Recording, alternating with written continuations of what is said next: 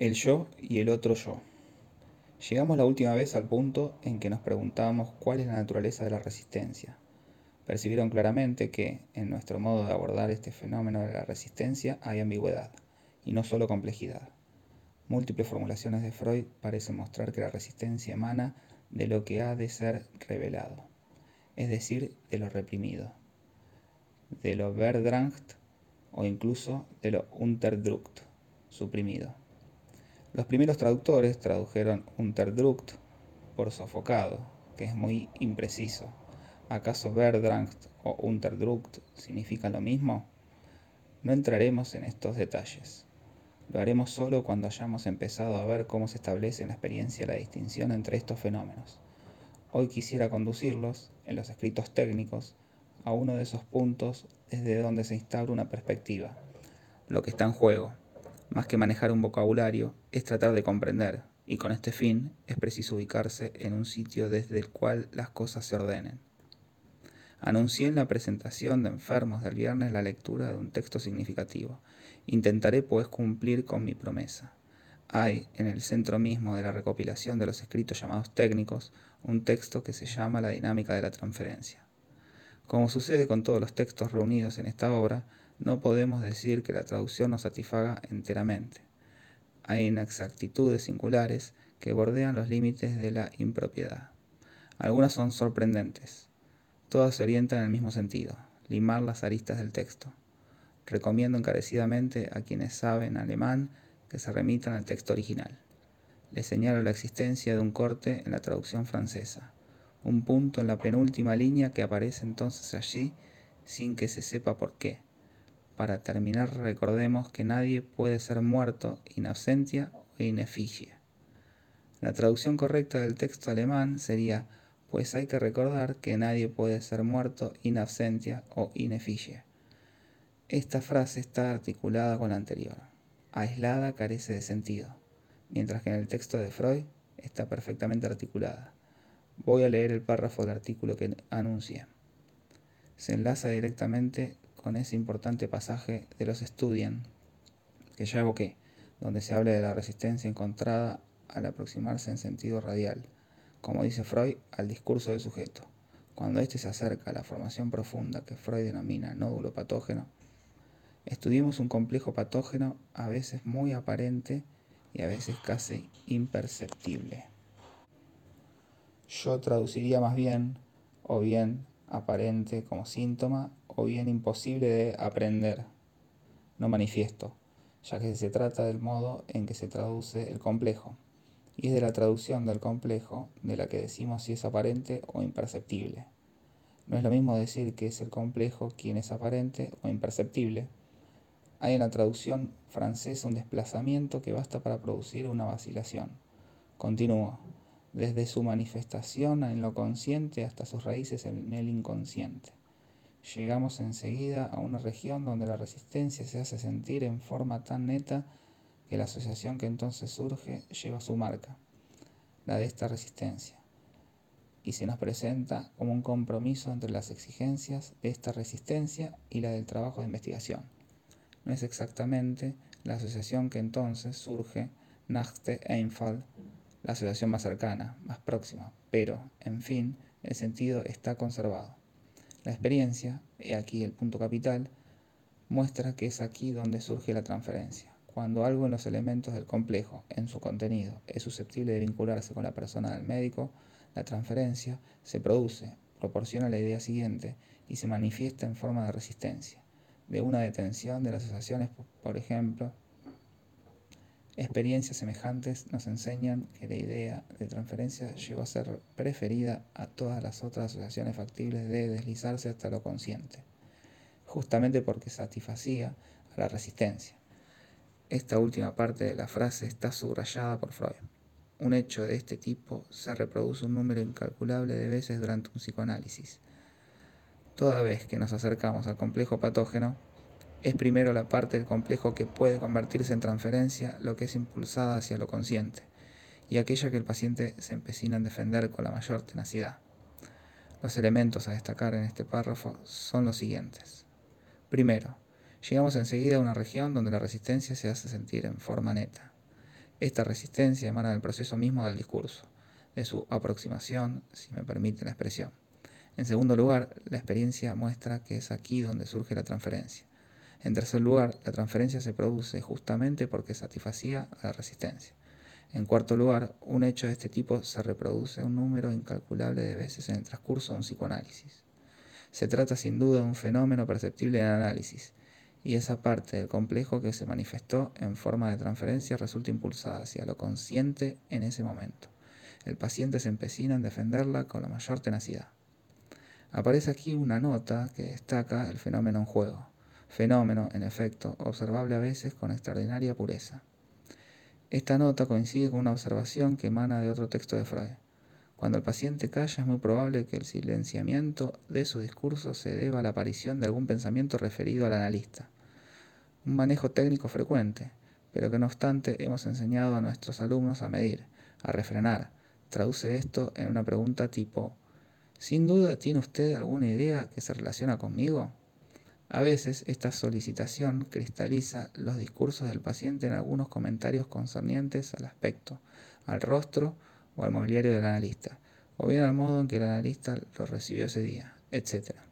Este manejo no carece de fundamento. Algo de este orden puede ocupar la mente del paciente en ese momento y, al así focalizar sus asociaciones, pueden obtenerse múltiples cosas, pero se observa a veces un fenómeno infinitamente más puro. En ciertos casos, en el momento en que aparece dispuesto a formular algo más auténtico, más candente que lo que ha conseguido hasta entonces alcanzar, el sujeto se interrumpe y emite un enunciado que puede ser este. Súbitamente me doy cuenta de su presencia. Esto es algo que me ocurrió más de una vez y que los analistas fácilmente pueden corroborar. Este fenómeno se establece en conexión con la manifestación concreta de la resistencia que interviene en la trama misma de nuestra experiencia en función de la transferencia. Si adquiere un valor selectivo, es porque el sujeto mismo lo siente entonces como un viraje brusco, un giro súbito que le hace pasar de una vertiente a otra del discurso, de un acento a otro de la función de la palabra. Quise colocarlos de entrada ante este fenómeno bien delimitado, que esclarece nuestro comentario de hoy. Es este el punto que nos permitirá reanudar nuestros interrogantes.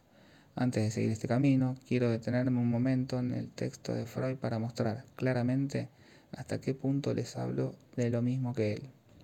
Es necesario que se desprendan por un instante de la idea que la resistencia es coherente con esa construcción según la cual el inconsciente está en un sujeto determinado, en un momento determinado, contenido y, como suele decirse, reprimido. Cualquiera sea la extensión que podamos dar ulteriormente al término resistencia en su conexión con el conjunto de las defensas, la resistencia es un fenómeno que Freud localiza en la experiencia analítica. Por ello es importante la breve nota agregada al pasaje que les he leído. Freud pone allí los puntos sobre las IES. No habría, sin embargo, que concluir una importancia patogénica es esto lo que les estoy diciendo. No se trata de la idea que nos hacemos a posteriori de lo que ha motivado, en el sentido profundo del término, las etapas del desarrollo del sujeto. Una importancia patogénica del elemento elegido para la resistencia de transferencia. Cuando durante una batalla los combatientes se disputan encamisadamente la posesión de una capilla o de una granja, no puede deducirse de ello que la iglesia sea un santuario nacional ni que la granja esconda los tesoros del ejército. Tales lugares pueden tener un valor tan solo táctico y servir para esa sola batalla. El movimiento a través del cual el sujeto se confiesa aparece un fenómeno que es resistencia. Cuando esta resistencia se vuelve demasiado fuerte, surge la transferencia. El texto de Freud es un hecho, no dice fenómeno de transferencia. Si Freud hubiese querido decir aparece un fenómeno de transferencia, lo hubiese dicho. El final del artículo prueba que esta diferencia es significativa. La última frase, la que comienza, reconozcamos que nada es más difícil en análisis que, se tradujo en francés, vencer las resistencias, mientras que el texto alemán dice, Die Weswegen der Übertragung Phänomene, es decir, el forzamiento de los fenómenos de la transferencia. Utilizo este pasaje para mostrarles que Übertragungsphänomene pertenece al vocabulario de Freud. ¿Por qué entonces se lo tradujo por resistencia? Esto es signo de gran comprensión, no de gran cultura. Lo que Freud escribió es que precisamente surge allí no el fenómeno mismo de la transferencia, sino un fenómeno que no mantiene con ella una relación esencial. Por lo demás, a lo largo de todo este artículo se trata de la dinámica de la transferencia. No examino en su conjunto todas las cuestiones allí planteadas, pues ellas conciernen a la especificidad de la transferencia de análisis, en tanto que la transferencia no está allí como en otros sitios, sino que desempeña en él una función muy particular. Les aconsejo leer este artículo, lo traigo aquí tan solo como apoyo a nuestro estudio de la resistencia. No obstante, ya lo verán, es el punto pivot de lo que está en juego en la dinámica de la transferencia. ¿Qué puede esto enseñarnos acerca de la naturaleza de la resistencia? Puede permitirnos responder a la pregunta ¿quién habla? y saber así qué significa la reconquista, el nuevo hallazgo del inconsciente. Planteamos el problema de lo que significan memoria, rememoración, técnica de rememoración, de lo que significa la asociación libre en tanto que nos permite acceder a una formulación de la historia del sujeto. Pero ¿en qué se convierte el sujeto? En el curso de este desarrollo, ¿acaso se trata siempre del mismo sujeto? Enos aquí ante un fenómeno en el que captamos un nudo en este desarrollo, una conexión, una presión originaria, o más bien, y hablando estrictamente, una resistencia. Debemos producirse, en cierto punto de esta resistencia, lo que Freud llama la transferencia, es decir, la actualización de la persona del analista. Señalé antes, extrayéndolo de mi experiencia, que el sujeto la experimenta, en el punto más sensible, me parece, más significativo del fenómeno, como la brusca percepción de algo que no es tan fácil de definir, la presencia. Es este un sentimiento que no experimentamos constantemente. Sin duda, estamos influenciados por todo tipo de presencias, y nuestro mundo solo obtiene su consistencia, su densidad, su estabilidad vivida, en la medida en que, de algún modo, las tenemos en cuenta pero no nos percatamos de ellas en tanto tales. Se dan cuenta claramente que se trata de un sentimiento que iré tendremos incesantemente a borrar de la vida. No sería fácil vivir si, en todo momento, tuviésemos el sentimiento de la presencia, con todo el misterio que ella entraña. Es un misterio que mantenemos a distancia y al que, por así decirlo, nos hemos acostumbrado. Creo que no podríamos detenernos demasiado en este punto. Intentaremos hacerlo por otras puntas, ya que Freud nos enseña que el buen método analítico consiste siempre en encontrar una misma relación, una misma conexión, un mismo esquema, que se presenta a la vez en las formas vívidas, en los comportamientos y también en el interior de la relación analítica. Se trata para nosotros de establecer una perspectiva, una percepción en profundidad, según varios planos, nociones como el ello y el yo, que ciertas manipulaciones nos han acostumbrado a plantear de manera masiva, quizá no sean simplemente un par contrastante. Es preciso aquí montar una estereoscopía un poco más compleja. A quienes asistieron a mi comentario sobre el hombre de los lobos, ahora ya tan lejano, hace ya año y medio, quisiera recordarles algunos puntos particularmente impactantes de este texto. En el momento en que aborda la cuestión del complejo de castración en su paciente, cuestión que ocupa una función sumamente peculiar en la estructuración de este sujeto, Freud formula el siguiente problema.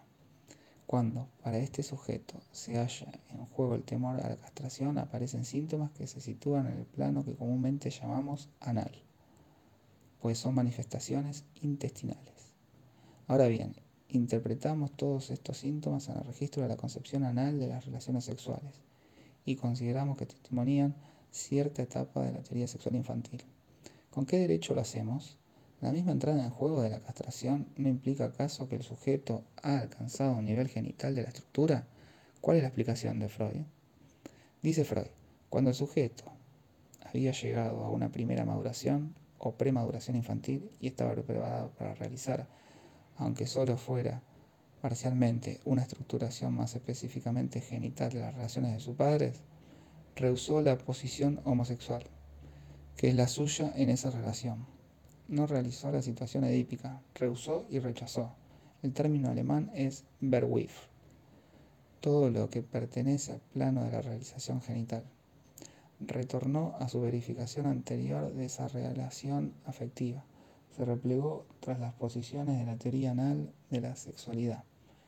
Ni siquiera se trata de una represión, en el sentido de un elemento que se habría realizado en cierto plano y que sería luego repelido. La represión, dice Freud, página 111, es otra cosa. Eine Verdrangung ist etwas anderes als eine Verwerfung.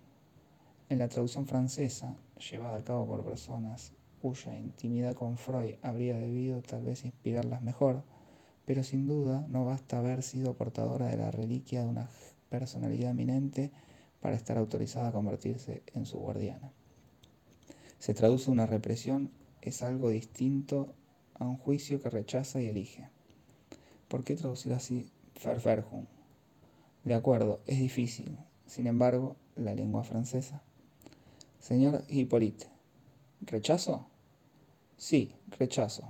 También a veces negativa. ¿Por qué introducir súbitamente allí un juicio? En un nivel en el que no hay huella alguna de Urteil. Hay. Tres páginas más adelante, luego de elaborar las consecuencias de esta estructura, Freud concluye diciendo Kein Urteil über seine. Es la primera vez que Urteil aparece en el texto para cerrar un párrafo. Sin embargo, aquí no hay juicio alguno. No se ha emitido juicio alguno acerca de la existencia del problema de la castración. Aber et so. Pero las cosas están ahí. Als ob sie nicht. Como si no existieran. Esta importante articulación nos indica que en el origen, para que la represión sea posible, es preciso que exista un más allá de la represión, algo último, ya constituido primitivamente, un primer nódulo de lo reprimido, que no solo no se reconoce, sino que, por no formularse, literalmente es como si no existiese. Sigo aquí a Freud. Sin embargo, en cierto sentido, se halla en alguna parte, puesto que Freud nos lo dice constantemente, en el centro de atracción que atrae hacia sí todas las represiones ulteriores. Diré que es la esencia misma del descubrimiento freudiano. No es necesario recurrir, a fin de cuentas, a una predisposición innata para explicar cómo se produce una represión de tal o cual tipo, histérica u obsesiva. Freud a veces lo admite como marco general de referencia, pero nunca como principio. Lean Bemem Xugen Urber Neurosen, el segundo artículo de 1896 sobre las neurosis de defensa. Las formas que adquiere la represión son atraídas por este primer nódulo, que Freud atribuye en esa época a determinada experiencia la que llama experiencia originaria del trauma. Retomemos el problema de la significación de la noción de trauma, noción que debió relativizarse, retengan por el momento que el nódulo primitivo está en un nivel distinto al de los avatares de la represión, constituye su fondo y su soporte. En la estructura de lo que le ocurre al hombre de los lobos, lo verwerfung la realización de la experiencia genital es un momento muy especial, que Freud mismo distingue de todos los demás. Cosa singular, lo que se ha excluido de la historia del sujeto, lo que éste es incapaz de decir. Necesitó del forzamiento de Freud para hacerse accesible. Solo entonces la experiencia repetida del sueño infantil adquirió su sentido y permitió no la reviviscencia, sino la reconstrucción directa de la historia del sujeto.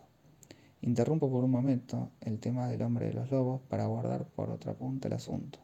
Tomemos la Traumdeutung, el capítulo séptimo, consagrado a los procesos oníricos. Traumborbergang, Freud comienza resumiendo las consecuencias que se desprenden de lo que ha elaborado a lo largo de su libro. La quinta parte del capítulo comienza con esta magnífica frase. Resulta sumamente difícil proporcionar a través de la descripción de una sucesión pues Freud vuelve una vez más a todo lo que ya he explicado sobre el sueño.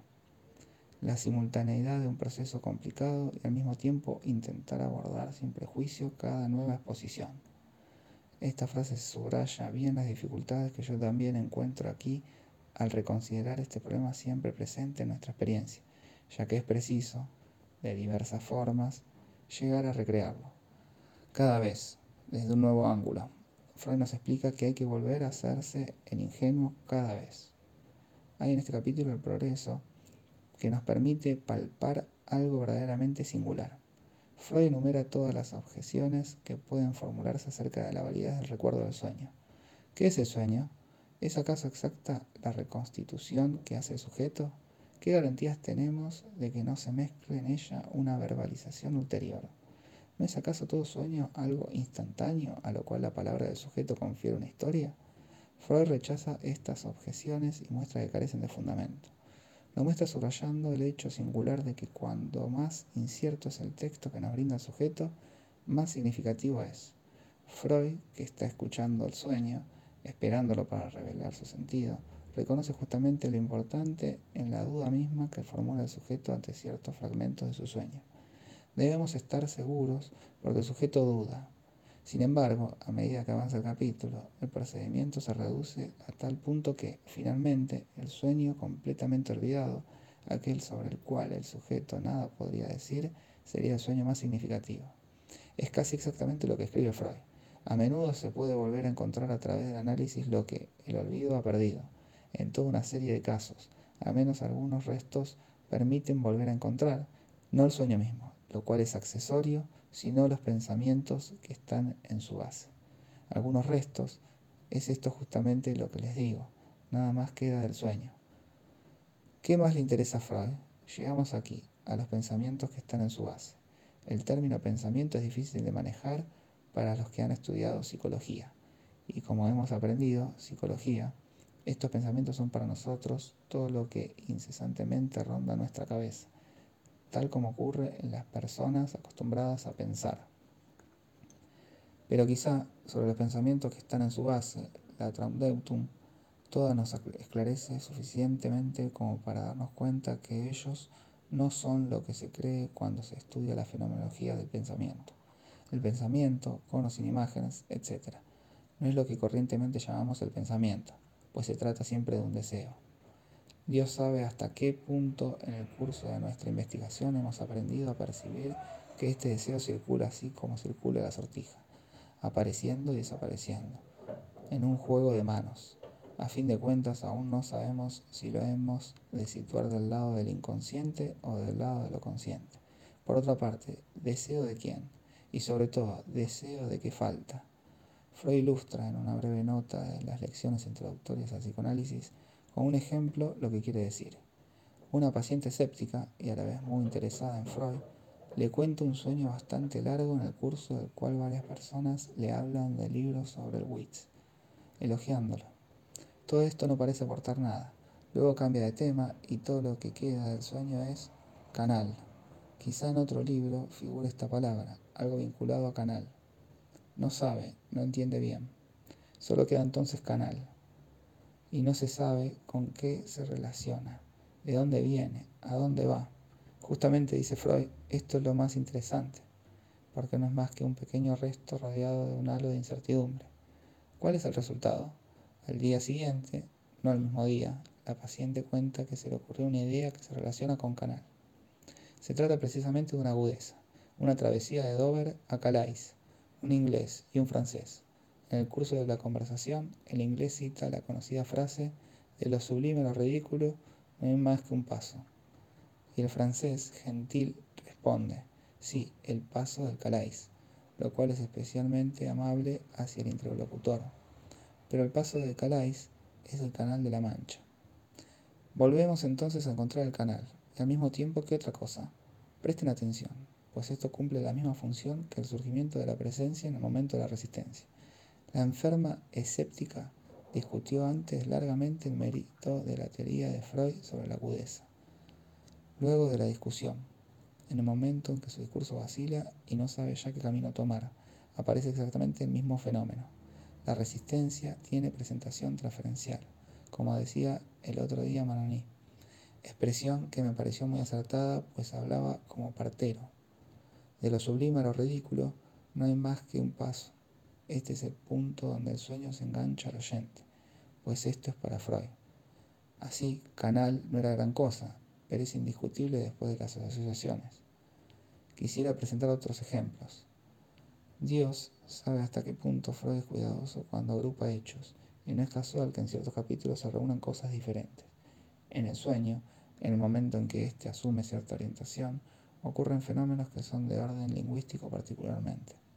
El sujeto con toda conciencia comete un error de lenguaje. El sujeto en el sueño sabe que se trata de un error de lenguaje, pues aparece allí un personaje para corregirle. En un punto crítico, hay entonces una adaptación que se realiza mal, cuya función se desdobla ante nuestros ojos.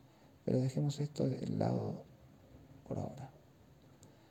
Tomemos también, lo elegí un poco al azar esta mañana, ese ejemplo célebre que Freud publicó ya en 1898 en su primer capítulo de la psicopatología de la vida cotidiana.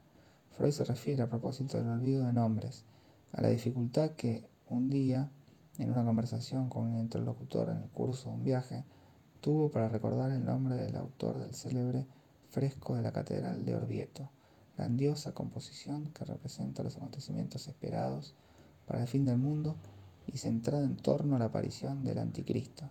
El autor de dicho fresco es Signorelli, y Freud no consigue encontrar su nombre. Otros nombres acuden a su mente. Es este, no, no es este. Botticelli, Voltrafio, no consigue encontrar Signorelli. Lo consigue finalmente gracias a la aplicación de un procedimiento analítico, pues este pequeño fenómeno no surge de la nada, está inserto en el texto de una conversación. Iban en ese momento de Ragusa hacia el interior de Dalmacia y se encontraban casi en la frontera del Imperio Austríaco, en Bosnia-Herzegovina. La palabra Bosnia se convierte en pretexto para la narración de varias anécdotas, y lo mismo sucede con Herzegovina.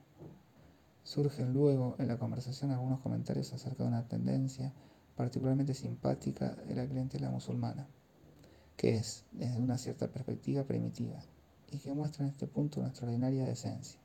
Cuando el médico anuncia una mala noticia, que la enfermedad es incurable, el interlocutor de Freud parece ser un médico que practica en la región.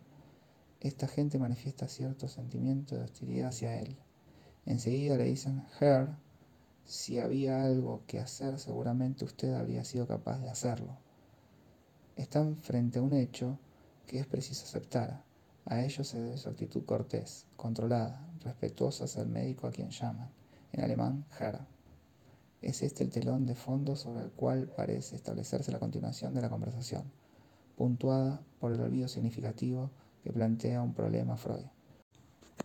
Freud señala que seguía con agrado la conversación, pero que a partir de cierto momento su atención se dirigió a otra cosa.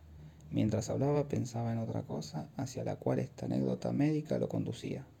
Por un lado, evocaba el alto valor que confieren los pacientes, en particular los islámicos, a todo lo que se refiere a las funciones sexuales.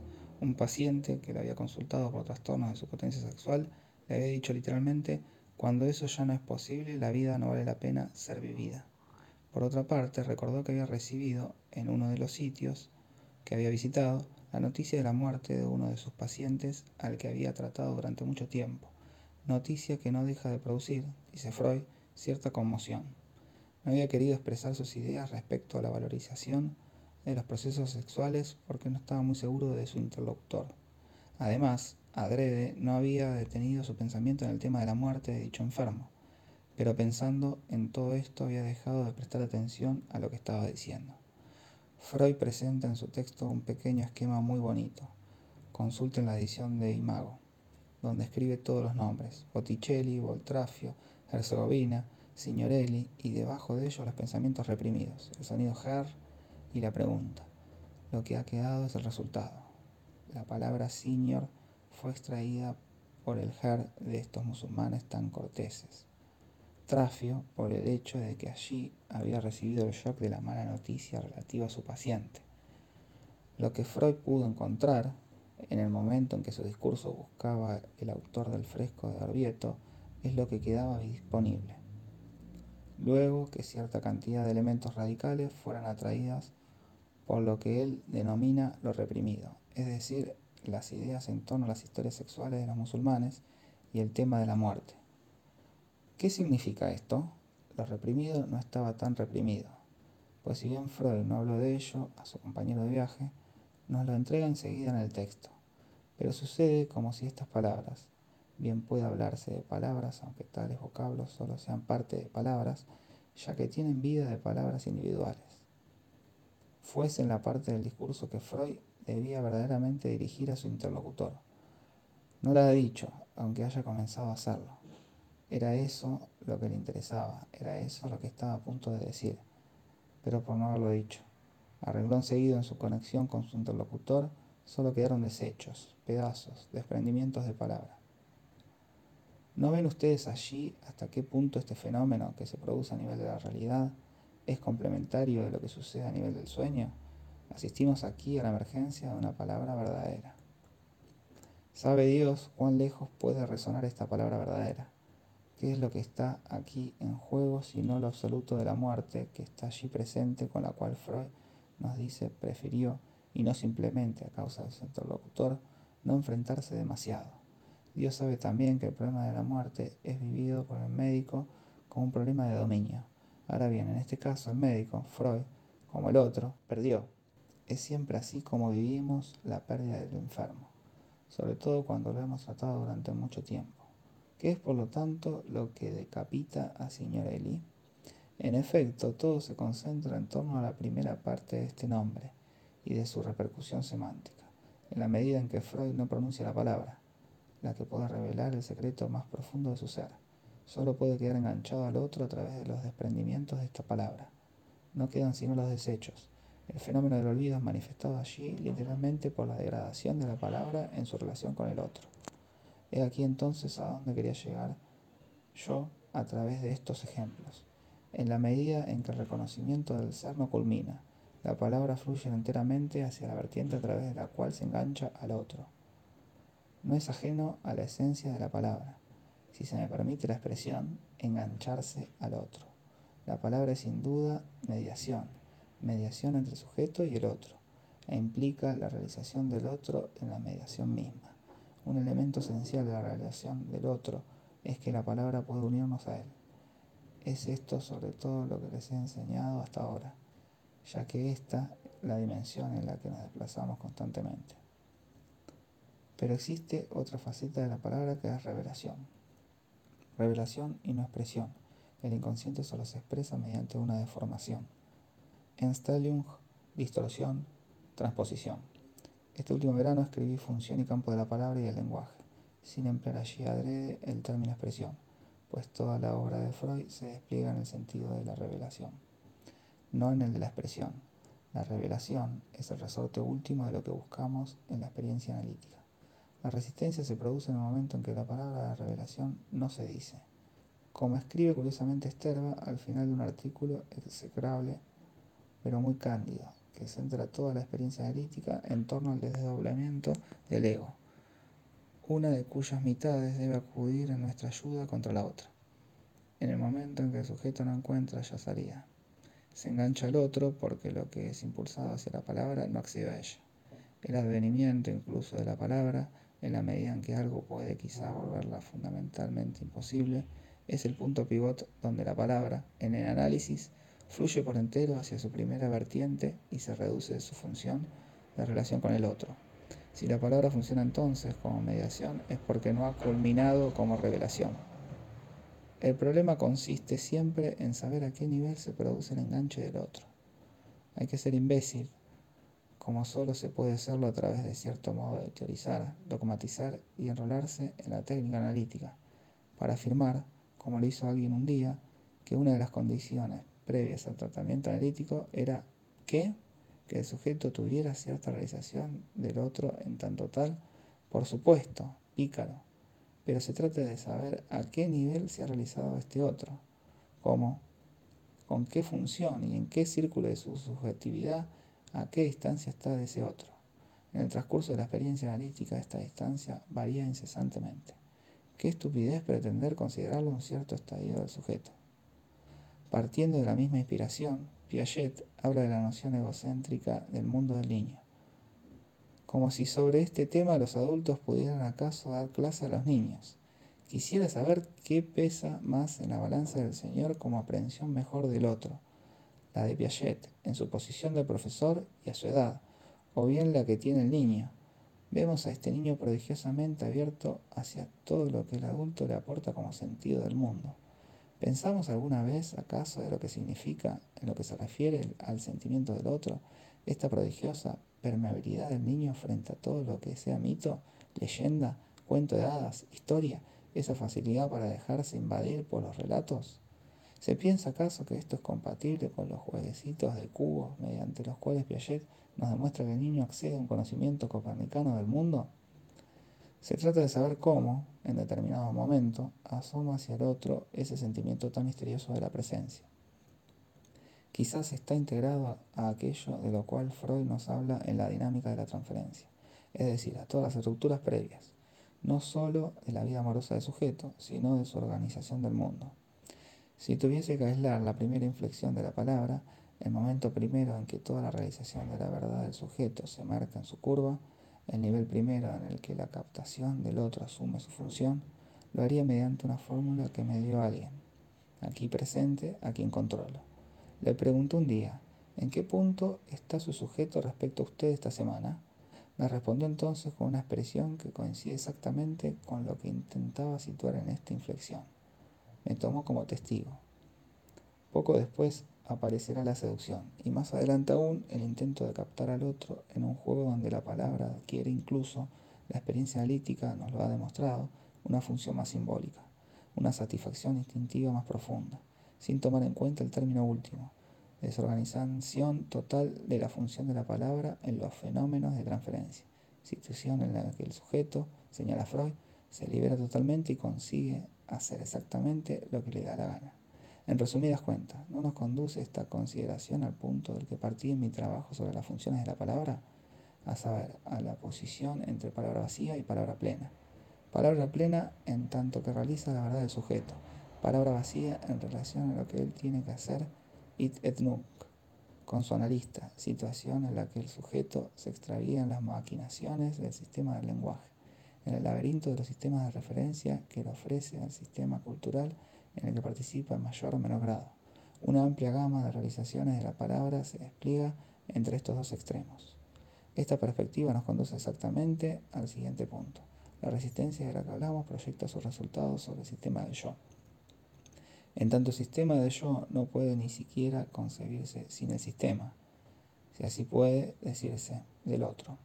El yo es referencial al otro el yo se constituye en relación al otro, le es correlativo.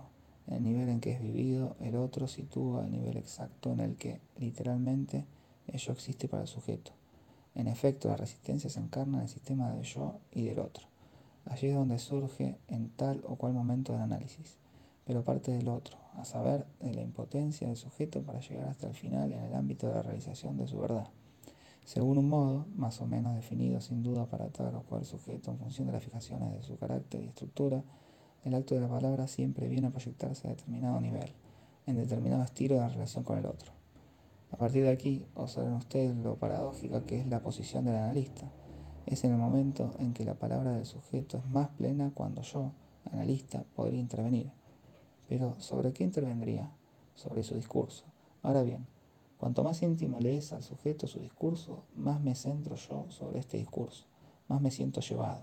Yo también aferrarme al otro, es decir, hacer lo que siempre se hace en ese famoso análisis de las resistencias, buscar el más allá del discurso, más allá, piénsenlo bien, que no se encuentra en ningún sitio, más allá que el sujeto debe realizar, pero que justamente no ha realizado, y que está entonces constituido por mis propias proyecciones, en el nivel en que el sujeto lo realiza en este momento.